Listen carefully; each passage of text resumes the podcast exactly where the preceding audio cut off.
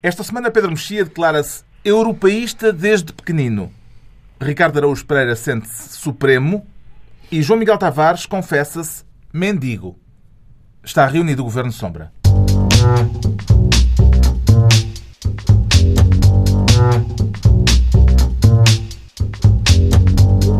Viva, sejam bem-vindos depois de mais um empate demolidor da seleção portuguesa de futebol, que já está nas meias finais do Europeu em França. Viu o jogo no Hemisfério Sul, Ricardo Araújo Pereira? Vi, sim, senhor Carlos. Nós E então? neste, neste festival literário ninguém permite que a literatura se ponha à frente das coisas verdadeiramente importantes. E acredita que podemos ir de empate em empate até à vitória final?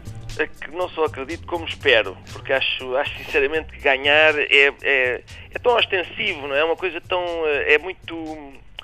Sou antigo. Gosto mais desta. esta coisa moderna de, de ir ganhando sem, sem precisar de ganhar. Há um jornalista brasileiro, aliás, daqui conhecido por uma frase célebre que diz: futebol arte, ou seja, futebol bonito, é coisa de viado. ou seja, é coisa de viado.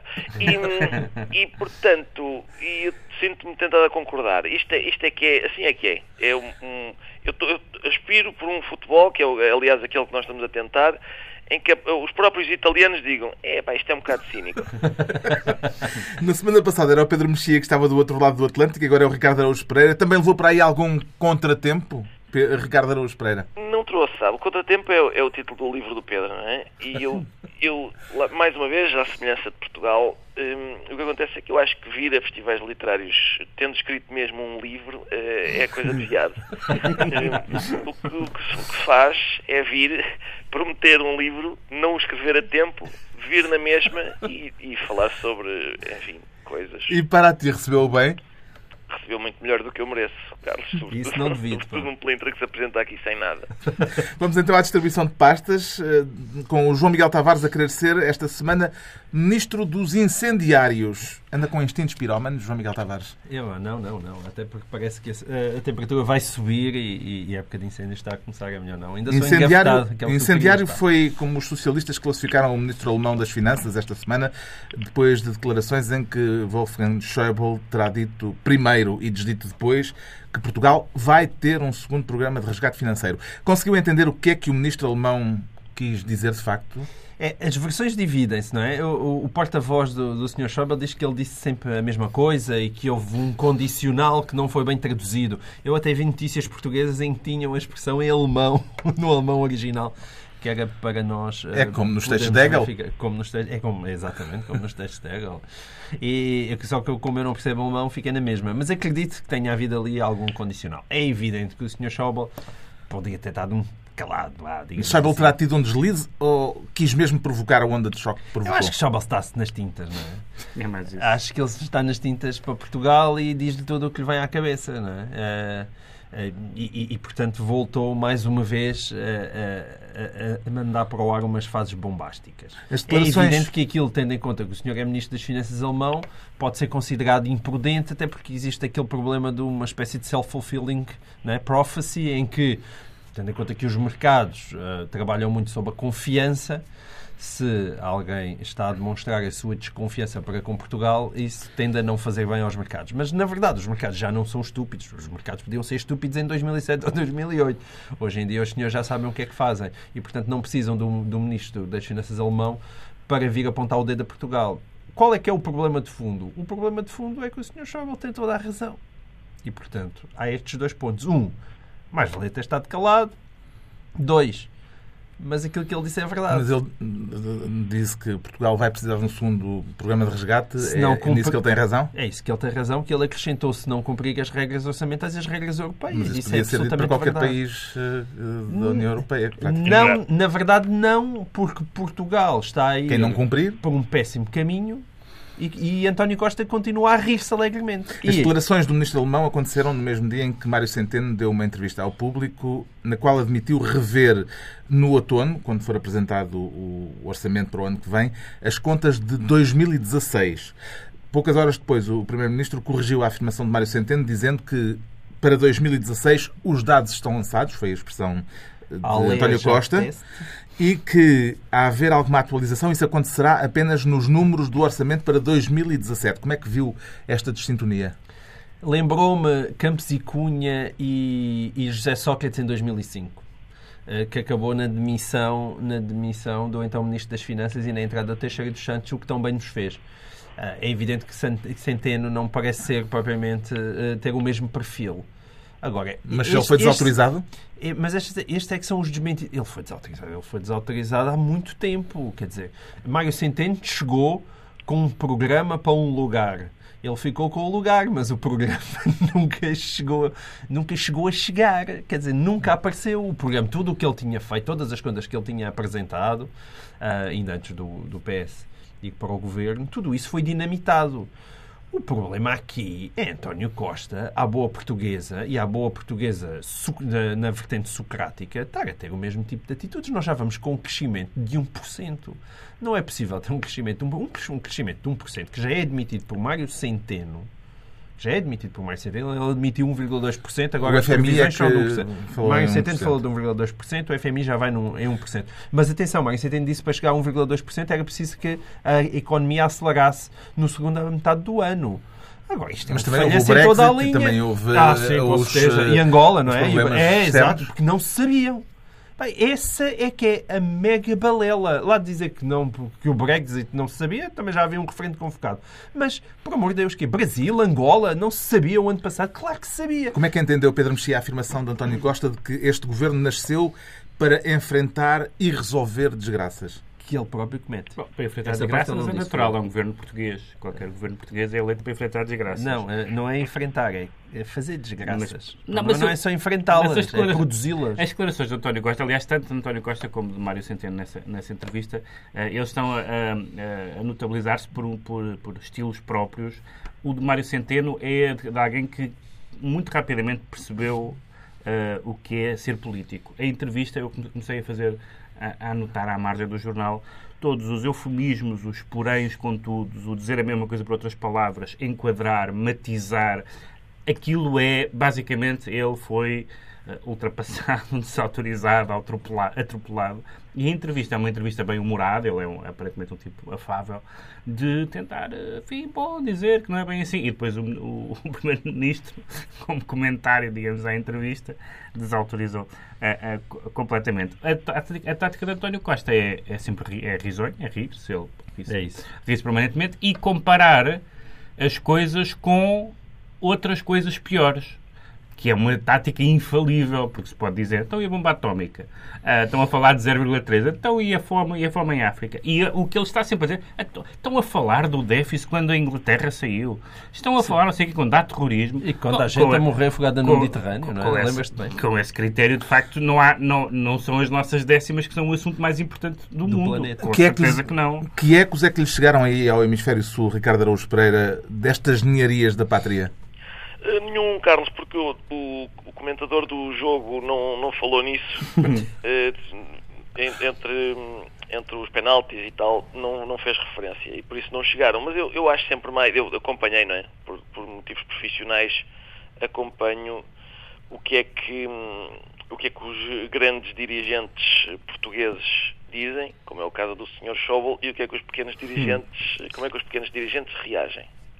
E eu acho que foi, há uma imprudência do, do Sr. Schauble que é, mesmo que ele uh, tenha dito, como, como, como diz a segunda versão, não é?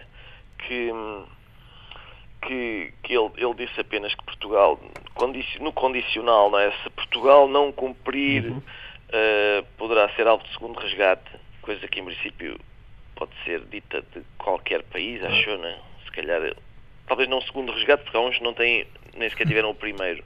Mas qualquer país que não cumpra, tirando a Alemanha, que nunca cumpre aquela do, do superávit excessivo, uh, pode ser alvo de um resgate. Mas, mesmo que seja para dizer, atenção que Portugal está a portar-se tão bem que não vai ter de maneira nenhuma um segundo resgate. Quando Schauble fala em Portugal e segundo resgate, não interessa o resto. Toda a gente diz, olha, ele, ele falou num segundo resgate. É, é, nessa, nessa, desse ponto de vista, eu acho que o apodo incendiário foi, foi bem escolhido. Entregamos ao João Miguel Tavares a pasta de Ministro dos Incendiários. Agora, o Pedro Mexia escolhe ser Ministro das duas sem três. Tem a certeza de que o provérbio desta vez não se aplica, Pedro Mexia? Eu espero que, que não haja três, porque de facto seria. Há aquela frase que é bastante popular e que, que, que é uma frase citada pelo pelo, pelo, não sei se citada se escrita, mas acho que citada pelo Jorge Luís Borges, em que ele diz que uh, um, um, dia merece, um dia mereceremos que não haja governos. Uh, bom, isso, como estado ideal, futuro uh, e utópico, é interessante. Mas na prática dá jeito de ter governo.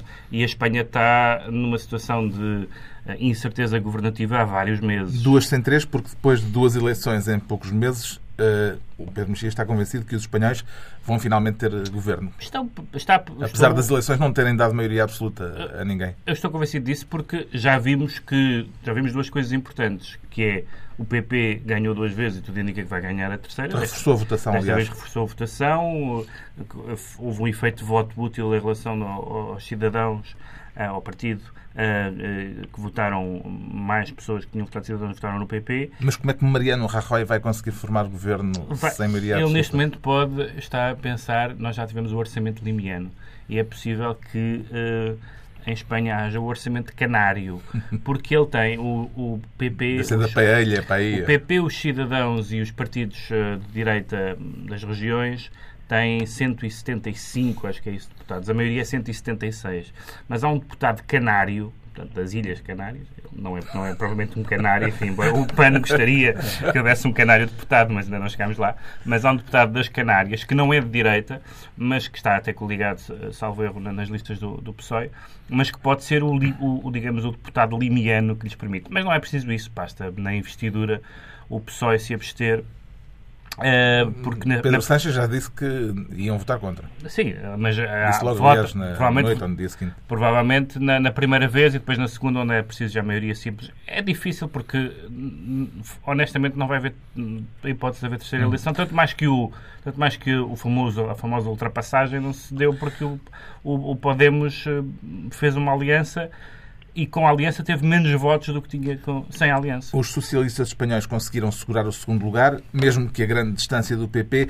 Lamenta que estes resultados eleitorais não tenham criado condições para uma geringonça à espanhola, Ricardo Araújo Pereira, uma, uma geringonça? Eu lamento, Carlos, por acaso lamento por, por, mais do que uma razão. Primeiro porque nós estamos, estamos eh, ainda, a nossa geringonça embora ranja de vez em quando e tal, continua a funcionar. Ah, pá, então não. Muito é, bem. É continua a enterrar, que... estou a dizer. É melhor isso do que nada, não é? Melhor isso eu do que nada. tenho dúvidas. Eu, eu votava nos duodécimos. Preferias nada? Nada. Prefiro tá nada. Entre a dor e o nada. Entre a dor e o nada. Mas a outra questão... Por acaso, entre a dor e o nada, a resposta é a dor, não é? Uma a outra razão para eu ter pena é, é o facto de... Se, se nós conseguirmos, de facto, exportar modelos políticos portugueses mais depressa a Europa fica toda niveladinha cá por baixo. Que era, é uma maneira de. Uma, é, são, há duas maneiras, não é? Há duas Mas com franchising e cobrando royalties. Sim, sim, ainda por cima cobrando. É que há duas maneiras de Portugal pertencer àquilo que se costumava chamar o pelotão da frente, que é a gente pedalar mais ou os outros caírem. E a segunda é mas, é mais fácil. Mas, oh, Ricardo, nós já exportámos para a Espanha e ao contrário. Os espanhóis viram o nosso PREC e, e pensaram, vamos fazer uma transição um bocadinho diferente. Portanto, eles já, eles já aprenderam com o que se passou. O que é que lhe parece que prevalece no PSO, é João Miguel Tavares? A tristeza pela derrota ou o alívio por não ter havido o chamado sorpasso, eh, por os socialistas não terem sido ultrapassados pelo Unidos Podemos? Ah, pá, é o alívio, como é evidente. É uma questão de expectativas, quer dizer, sei lá. Aliás, na própria noite eleitoral, as sondagens à boca das urnas que se espalharam ao comprido deram primeiro, na primeira Exato. versão, uh, que os, o PSOE passaria a terceiro partido. Epá, sim, é, quer dizer, as expectativas são muito importantes, não é? Se eu fosse para a Câmara com a Sara Sampaio, ela teria à espera de muito pouco comigo, podia ser que ficasse agradavelmente surpreendido. um momento, é momento Max Weber. é sempre um bocadinho assim, e portanto, como as expectativas estavam realmente muito baixas, o senhor aparece. O que é que aconteceu ao Podemos e a esta coligação que acabou por ter menos votos do que quando Podemos uh, se candidatou isolado? Eu não sei se alguém sabe realmente responder a isso. A, a teoria foi mais propalada é que o Brexit terá tido uh, também alguma influência e os espanhóis uh, perceberam o perigo de, de determinadas aventuras. Mas eu também acho que o, os rabos de cavalo têm os seus, os seus limites. Acho que chega uma altura em que o pessoal começa a estar farto. E eu tenho um problema com partidos que são apoiados por esse, que nasceram apoiados por esse maravilhoso país chamado a Venezuela do Hugo Chávez. Que agora já não apoia ninguém. Agora já não, agora precisa dela própria de apoio. Mas, mas eu acho que não. não e na verdade aconteceu na, nessa coligação o que acontece cá. Hum, Lembram-se quando houve a assinatura da, da desta coligação parlamentar, digamos assim, de apoio ao governo, o PC e o Bloco exigiram assinar em dias diferentes, né? ou, em, ou, em, momentos diferentes para não estar na mesma fotografia e os comunistas da Esquerda Unida e os esquerdistas do Podemos também não gostam muito de estar à mesma mesa. E havia resistências no eleitorado, houve, houve, houve discussões entre dirigentes, houve certamente pessoas de ambos os lados que não gostaram da companhia. O Pedro Mexia fica então ministro das duas sem três. É a altura de o Ricardo Araújo Pereira se tornar ministro das ajudas excessivas. Então ajudar o próximo não é sempre uma boa ação, Ricardo Araújo Pereira? Parece que sim, Carlos, mas é o próximo é sempre quando, quando o próximo é sempre o mesmo. E à custa dos desgraçados é um bocadinho enervante, mas nem sequer, nem sequer é disso que se trata. Portanto, quando percebi, quero citar especialistas. São especialistas e não só. A notícia dizia especialistas. O que aconteceu foi que houve um, um encontro de, de. Como é que se chama um congresso? O Fórum do Banco Central Europeu, em Sintra. Exatamente, exatamente. É como enfim, não sei como é que, qual é a palavra para quando aqueles, aquelas várias famílias italianas se juntam para, para decidir quem será o novo chefe. Mas jantar. É jantar, não é? é Chama-se jantar. E, mas o que acontece é que uh, reuniram-se em, em Sintra, num fórum do Banco Central Europeu, e não são só especialistas, são grandes responsáveis, que concluíram que as ajudas ao sistema financeiro têm sido excessivas e que o sistema financeiro uh, que, não, não está ao serviço da economia real, antes pelo contrário, é a economia real que está ao serviço do sistema financeiro. E este, não são só especialistas que estão a dizer, é, por exemplo, uma das senhoras participantes era Cláudia Bush, que é, ou Buch, que é vice-presidente do Bundesbank. E, e aquilo era moderado por Vítor Constâncio. É um, uma coisa em que vários responsáveis pela banca internacional. O Bundesbank, que é o, o banco alemão. Alemão, sim. Que é para não haver, não haver mal-entendidos. São sim, vários responsáveis é estás no Brasil, não é? mundiais que se juntam para dizer isto tem sido uma grande bandalheira. É, aquele, é o clássico de sempre da Cicciolina que diz ui, que galdeirice que para aqui vai, pá. Estou chocada com tudo isto. E, portanto, é, o, o, quando eles começam a dizer realmente a regulação não tem estado muito bem. Eu gostava de ter visto a cor das orelhas do Constâncio, que era o moderador.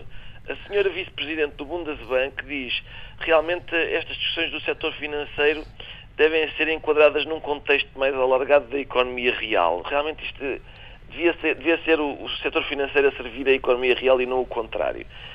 E, portanto, são, são, os grandes, são os grandes responsáveis pelas finanças mundiais que estão a fazer aqui uma, crítica do, do, do funcionamento das finanças mundiais. Que conclusões é que tira disto, Pedro Mexia? Ah, ainda, o Ricardo ainda ia concluir? Era não, giro? ia só dizer que era giro. Isto é, parece o contrário do que vem na Bíblia, não é? Aquele, São João diz que a letra, a letra mata e o espírito vivifica. E estes senhores é ao contrário. Realmente o espírito, a, a letra vivifica, mas depois o espírito mata, porque a gente vê que, o que a prática deles é muito diferente. Pode-se chamar a isto autocrítica, uh, vindo de quem vem, Pedro Mexia? Eu fico contente porque nós que dizemos coisas em programas, uh, de vez em quando as pessoas dizem-nos não falem do que não sabem. Uh, portanto, presumindo que há pessoas que são especialistas e que dizem coisas que nós não poderíamos alcançar, porque são muito complexas, são muito subtis. Ora, nestas declarações é preciso ser especialista para dizer isto. Isso só são especialistas em autocrítica. Só é a única, é a única matéria em que se pode dizer que são especialistas. Essa, essa dicotomia entre, entre a, a, o setor financeiro e a economia real uh, é um, uma crítica e é uma observação feita hum, há, há pelo menos há, há uma década e certamente antes disso. E mais, mais do que isso, a própria distância entre o setor financeiro e a realidade não é apenas a economia real. A, a, a, uma das coisas fascinantes, e que nós todos fomos vendo filmes e documentários e lendo livros, foi como o setor financeiro se foi notabilizando por uma sofisticação absolutamente demencial dos produtos que apresentava. Há até aquela história de ter vários tipos que trabalhavam na NASA e que, portanto, concebiam uh, uh, aqueles, aqueles uh, instrumentos tão sofisticados, tão sofisticados que só eles próprios é que percebiam e às vezes nem eles próprios. E, portanto, há muito que o sistema financeiro e a realidade enfim, são primos muito afastados. Tem alguma coisa a acrescentar à opinião dos especialistas trazidos à conversa por Ricardo Araújo Pereira e João Miguel este, Tavares? Este é um tema em que eu tendo a concordar com o Ricardo Araújo Pereira. Não é? Eu, um, quer dizer, quando se fala no grande sistema financeiro, parece-me difícil capital. falar do grande capital e ter alguma espécie de simpatia por aquilo que se passou, não só internacionalmente, com a agravante em Portugal. A coisa ainda é mais escandalosa porque, pela simples razão, nós fizemos o mesmo que todos, mas demorámos muito mais que os outros a admiti-lo. Havia um pacote, penso que era 12 mil milhões, não, já não me tenho recordado qual é que é exatamente o número, eh, para ser usado exatamente na, na, na, limpeza da banca, que não foi utilizado na limpeza da banca, porque a banca andou durante imenso tempo a fingir que não precisava daquilo. A Troika vai-se embora e agora estão os senhores todos de braço no ar a dizer eh, eh, espera lá, que isto afinal está a correr mal. Uh, ou seja, ainda é particularmente patético em Portugal. O Ricardo Araújo Pereira fica assim ministro das ajudas excessivas e já temos ministros e ministérios. Agora vamos analisar porque é que o Pedro Mexia se declara europeísta desde pequenino. Desde pequenino. Isso é ironia ou o Brexit fez-lo rever Somos... o seu conhecido europei... euroceticismo? Somos todos. Não, é que esta semana, esta semana não havia um eurocético vivo. Porque toda a gente, e então os, os malandros dos ingleses saíram desta coisa maravilhosa que é a União Europeia, com este euro, esta moeda impecável, estas políticas de imigração realmente sólidas e uma capacidade de intervir na cena político-militar internacional uh, decisiva. Realmente, uh, e foi incrível, porque toda a gente passou a vida, passa a vida a dizer mal da União Europeia, do funcionamento da União Europeia. Quando foi a questão da Grécia, deixem falar o povo grego. E o povo grego falou. E agora o povo inglês falou. Uh, e se se respeitam uns, respeita-se outros. Agora, de repente, converter, converter uh, uh, os maus da União Europeia em bens eh, e, e, e esta, reflexões sobre esta, a democracia esta, esta onda anti agora e pessoas que, por exemplo, descobriram que há, ah, eu sou contra o referendo. Bom, está bem, mas não convém que ser contra o referendo na noite em que saiu o resultado de um referendo que não gosta. Uma semana depois do Brexit já se pode perceber o que serão as cenas dos próximos capítulos, onde está tudo envolto em nevoeiro. É evidente que eu não fiquei contente com o resultado, preferia que a Inglaterra estivesse, que, que o Reino Unido, ou por, por enquanto chamado Reino Unido, uh, ficasse na União Europeia. Acho que não é bom nem para o Reino Unido nem, uh, uh, nem para a Europa, mas, e é evidente que grande parte das pessoas da campanha da, de saída não tinham nenhum plano sobre o que fazer agora. Aliás, é muito, é muito vago o que é aquela história do, do artigo 50, uhum. dois, anos de nego... dois anos de negociação para a saída, mas sei que é. Isso é o que está previsto no artigo 50 é a partir do momento em que ele for invocado, a partir mas ainda não foi. Em que ele foi invocado. Depois também não se sabe, o Cameron demitiu-se, não se, uh, houve lá um, haver um psicodrama lá no Partido Conservador, não se sabe o que vai acontecer no Partido, no partido Trabalhista, a Escócia uh, diz que votou para ficar e provavelmente quer sair do, do Reino Unido, a Irlanda do Norte também já quer ficar, uh, também já se quer pensar outra vez em unir-se à, à, República da Irlanda e, portanto, o resultado disto é péssimo. é uma grande confusão. Eu não estou contente. Agora, eh, estou contente com esta coisa tão simples que é, houve um povo que se pronunciou, bem ou mal, eu também não, também não defendi a substância da, da decisão do povo grego aqui há uns, há, uns anos atrás, há poucos anos atrás. Mas, mas lembro que aqui no programa e até, e até na, na, no, no jornal disse mas deixem os gregos de dizer a sua opinião. Eu continuo a achar que os povos têm direito a exprimir a sua vontade. A União Europeia quer que o Reino Unido se despache a invocar o artigo 50 do Tratado de Lisboa, o artigo que formaliza o divórcio. Parece-lhe correta ou incorreta esta pressão sobre Londres, Ricardo Araújo Pereira? É, parece-me parece normal, no sentido em que nestes divórcios depois há sempre esta azedume. Ah, é? Queres sair? Então faz favor. E pode-se pode agravar isto, não é? Que é Agora, quem Mas é há tentativas de rebound à vista? Se calhar pode haver, sim, pode haver, pode haver, pode, podemos, podemos eh, se calhar ficar com a, com a Escócia como, como rebound lover, mas também há que decidir quem é que fica com a custódia do Cliff Richard, porque ele está muito no Algarve e pode, pode ser preciso negociar com a, e portanto há, assim, há todo um, todo um leque de eh, problemas a resolver com a, com a ex-esposa. Mas a custódia do Cliff Richards foi de facto um tema da geopolítica internacional que ainda não tinha sido colocado em cima da mesa. Vês? Quero te dar os meus parabéns, isso, Ricardo. És o, isso. és o maior. Os abaixo-assinados de gente que diz estar arrependida por ter votado sim à separação são para levar a sério? Ah, eu, eu, quer dizer, eu não levo porque eu supunha que em 2016 as pessoas já, já tivessem percebido como é que a democracia funciona. Realmente, quando a gente põe a cruzinha naquela caixinha, a gente está a escolher aquela, o que diz naquela caixinha. Não é?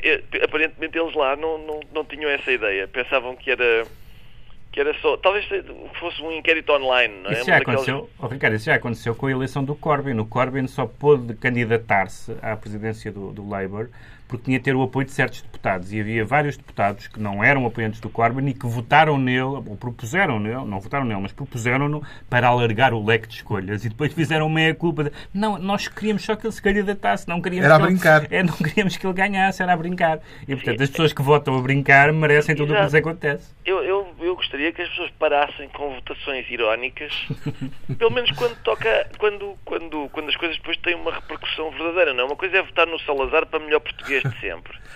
É, isto Temos aqui à mesa votantes do José Manuel Coelho. Exato, isso é verdade, lá está, lá está. E alguém, alguém devia, devia. Quem? Não se sabe, é, não se sabe. Quem é esse Não se gajo? sabe. Deixa- de- Deixa-me só, Quem é deixa, deixa-me só dizer que o, que, o, que o Corbyn enfrentou uma, uma, uma votação, um voto de não confiança parlamentar, onde perdeu 80-20 em termos percentuais e mantém-se. O que é uma coisa. Houve, houve casos anteriores Como em que homem de esquerda, ele acha que a sua não, legitimidade está no diz, povo. A legitimidade está nos, está Está no povo. está nos legitimidade. eleitores do partido e não, no- e é não- só que a Inglaterra é um sistema bem parlamentar. Na política inglesa está tudo muito confuso. Há essa votação, essa moção de desconfiança eh, dos deputados trabalhistas ao líder Jeremy Corbyn. Cameron anunciou a demissão. Boris Johnson anunciou que não é candidato à liderança dos conservadores. O que é que poderá sair disto tudo, João Miguel Tavares? Epá, eu não sei se confuso é o bom adjetivo, porque aquilo, aquilo já há tanta facada, aquilo é extraordinário. Houve alguém que fazia o comentário quando soube que o Gove ia avançar, que o Johnson desistia. Que dizia: "E o que é que tem que comentar sobre isto? O meu comentário é também tu, Brutos. Porque, quer dizer, o Gove até há pouco. Era o número estava- 2 de Era o Boris número Johnson 2 e ele, no ele Brexit. próprio, quando campanha. anunciou a sua candidatura, disse: Eu estava aqui cheio de vontade de vir apoiar este senhor, mas entretanto percebi que ele não é confiável. Que é uma coisa muito simpática que se dizer que não conseguiu nenhum partido. Depois isto já mete, já mete mails da sua mulher, eh, eh, da mulher do Golfo, que foram parar aos jornais. Aquilo já está uma cena de faca e alguidar digno de Shakespeare. Agora, o que me preocupa no meio disto tudo é o seguinte: é que se Gove é depois eleito, eu não sei se é ele ou Mário Centeno aquele que é mais parecido com o Mr. Bean. Sim, sim. é Há uma um- coisa no que me campeonato do. Totó, do Totó europeu, é, o Michael Gove está bem posicionado. Tá, sim. tá, e portanto eu acho que Mário Centeno de repente pode ser destronado e isso é uma coisa que enquanto português me preocupa. Já há quem diga que o Reino Unido tem os dias contados. A primeira-ministra escocesa foi recebida esta semana pelo presidente da Comissão Europeia e a Espanha protestou, a pensar nas tentações independentistas da Catalunha. A audiência concedida por Jean-Claude Juncker à chefe do governo escocês pode ser vista, João Miguel Tavares, como uma espécie de bufetada de luva branca aos ingleses? É, O Tusk não quis receber a senhor, não é? Isto é uma É uma, confusão. não, uma bufetada de, de, luva branca à Espanha, porque os ingleses já estão fora, mas é uma bufetada de luva branca eh, agora dizer ou dar a entender que a União Europeia se reúne com as regiões separatistas. Não sei se isso aconteceu alguma vez. Portanto, eu, eu acho que quem tem, está mais ofendido é a Espanha, não a Inglaterra. E não o Reino Unido. Não, eu consigo perceber isso agora. Mas, na verdade, há, há uma forma de tratar o problema da integração da Escócia lá está. Como aqueles senhores daquelas ilhas são, tão, têm maior prática na, Em Gibraltar, no exercício Gibraltar, a Espanha está, está agora quer Exato, Gibraltar, agora porque Gibraltar. Gibraltar votou esmagadoramente a favor ficar. da permanência. É? Mas como aqueles senhores das Ilhas Britânicas têm mais prática no exercício da democracia, não tem nada a ver a forma como eles estão a resolver São- o problema da Escócia com o problema da Catalunha. Os gajos dizem, "Ei, os escoceses levantam o braço e dizem queremos ser independentes. Dizem, então, senhores, façam o favor, vamos fazer um referendo. Coisa que não acontece em Espanha, não é? Entretanto- e, portanto, é isso, isso, tudo para dizer que eh, a senhora tem mais legitimidade para chegar a, a Bruxelas e querer discutir Não, ela as tem, coisas. ela não é? tem, sim. Ela tem. Durão Barroso, eh, o ex-presidente da Comissão Europeia, veio dizer, entretanto, que a única potência europeia que leva a sério a União é a Alemanha. Os alemães poderão sozinhos salvar a União Europeia, Pedro Mexia? Os alemães sozinhos, em geral, não, não, não, é uma, não é uma perspectiva que não quer estar sozinho numa sala com a Alemanha. Mas a parte mais chocante das declarações de Durão Barroso... Alemães. E com quem? Alemãs, certas alemãs. Sim, com certos alemães. Mas a parte mais, a parte mais chocante, a parte mais chocante, Sr. Deputado, da, da, da, intervenção de Durão Barroso é quando ele diz, e de facto as pessoas depois perguntam-se porque é que há gente contra a Europa. Ele diz: mas claro que isto, isto, o Brexit era fatal. Então o senhor, o senhor Cameron andou a dizer mal da União Europeia e a França, o mal que diz da União Europeia. Ou seja, o poder de crítica que as pessoas exercem sobre as instituições em que participam. Não, não é bem Isto realmente é inaceitável. Não. não, é absolutamente. As declarações, não é isso. As declarações do Durão Barroso transformariam qualquer europeísta num eurocético. Não é isso. À la, não, é não é à la carte, como é que se chama? É uh, imediato. Carteirinha.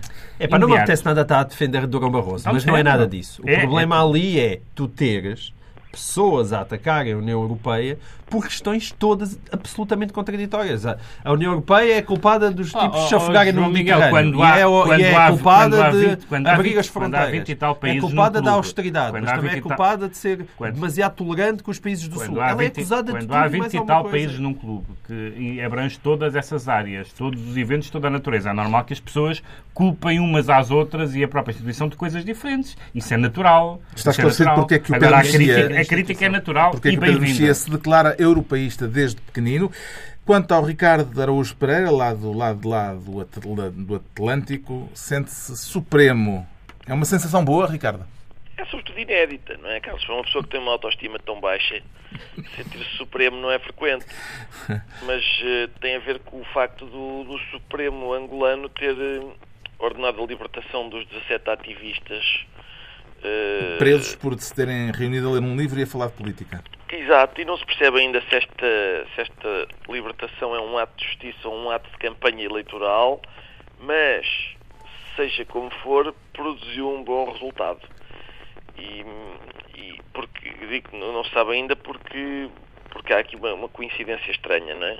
Hum. Que é, aparentemente, José Eduardo dos Santos vai, vai formalizar a sua... Creio que já formalizou, não é? Ah, já formalizou, sim já formalizou a, a... a candidatura à liderança do MPLA. Exato. Mais, mais um mandato, acho que fazia falta para juntar aos Não recebeste 79... o convite para mandatário em Portugal? Diz? Se não recebeste o convite para mandatário em Portugal? Não, e suspeito, suspeito que não vou receber. Mas, eh, mas eh, portanto, há, esse, há isso, não é? Há uma espécie de indulto hum, Pode, pode ser isso, não é? Pode ser isso. Mas o certo é que os rapazes e raparigas, há duas raparigas, vão estar cá fora para dizer coisas. Hum. Será uma simples coincidência, João Miguel Tavares, a recandidatura e a libertação? Não, acho que não. Quer dizer, eu acho que lá está. O Zé Du aprendeu já desde o tempo da, da outra senhora que não vale a pena matar quando se pode apenas empurrar e silenciar de outra maneira. Eu acho que a, a, a tática. O recado está dado. É a tática do PID bom, PID mau, quer dizer, muito antiga, não é? Agora vais para dentro da cadeia, a gente promete que vais ficar aí 10 anos e depois, ah, já aprendeste a lição, não vá, anda-te lá embora. Então, eles de repente vão, vão para uma livraria, leem um outro livro, uma lá outra vez lá para dentro. E é assim que se, foi assim que se manteve em Portugal, durou 40 anos. Portanto, se calhar agora vai ser por ouvir um disco. Agora se quer é por ouvir um disco, é para variar. Para o regime angolano, este processo representa uma vitória ou uma derrota, Pedro Mexia? É um damage control, é a ideia de que fica a ideia de que os tribunais uh, uh, são sensíveis a coisas como os pedidos de habeas corpus, de que as, as, os recursos suspendem a execução das sentenças, etc. Dá, uma, dá um aspecto civilizado. Espero que seja, espero que o, que o aspecto corresponda à realidade. Isso não. Uh, mas não me parece que, que haja grande vergonha de tomar decisões, o que, o que aconteceu recentemente com a, com a com a indicação de, de Isabel dos Santos, não, não, não mostra que o regime, de repente, tenha muito vergonha de fazer coisas. Não? É? A indicação para Presidente, para presidente da Sonangol. Para Presidente da Sonangol, exatamente. Uh, já sabemos porque é que o Ricardo Araújo Pereira se declara supremo. Vamos agora tentar perceber rapidamente porque é que o João Miguel Tavares se sente um mendigo com ou sem animais de estimação, João Miguel Tavares? Parece que é sem animais de estimação, segundo uma proposta do PAN na proposta Assembleia na Assembleia Municipal de Lisboa Exato. para que os mendigos uh, não possam ter animais de estimação. Uh, sim, não será bem isso exatamente. O que eles não querem é que os animais possam ser utilizados de forma instrumental. Ou seja, o mendigo até poderá ter o cãozinho, o mendigo não pode estar com o cãozinho ao seu ombro uh, com, com uma latinha hum. enquanto o menino toca acordeão e, portanto, e o outro lá deposita a moeda. E, e aí vai tudo a eito. Eles querem essa, essa, essa proposta de regulamento uh, municipal do animal acabava também com os animais para fins de caça, um, os, os cavalinhos não podiam andar ali em Belém uh, a, andar com, a transportar charretes, a águia Vitória tinha que ficar no seu ninho e nada de fazer voos picados no Estádio da Luz e por aí fora. E é, é muito curiosa essa ideia de que uh, até nós homens temos que trabalhar, mas parece que o animal pode ter uma vida incrível e que não deve ser perturbado pelo ser humano por razão nenhuma. A proposta do PAN na Assembleia Municipal de Lisboa foi chumbada. Terá sido por insensibilidade ao, sofrimento animal, Ricardo Araújo Pereira? Oh, Carlos, nós já tínhamos até falado sobre esta, sobre esta questão aí, porque fazia parte do programa eleitoral do PAN e nós tínhamos dito, falado sobre, sobre uh, o excesso de sensibilidade ao sofrimento animal, ou, ou melhor, a sensibilidade ao sofrimento animal por contraponto com a insensibilidade ao sofrimento humano. É, é, de facto preciso ser um tipo especial de ser humano para olhar para um, uma cena em que um mendigo e um cão vivem na rua e dizer: Espera aí que está aqui uma coisa mal, é o cão.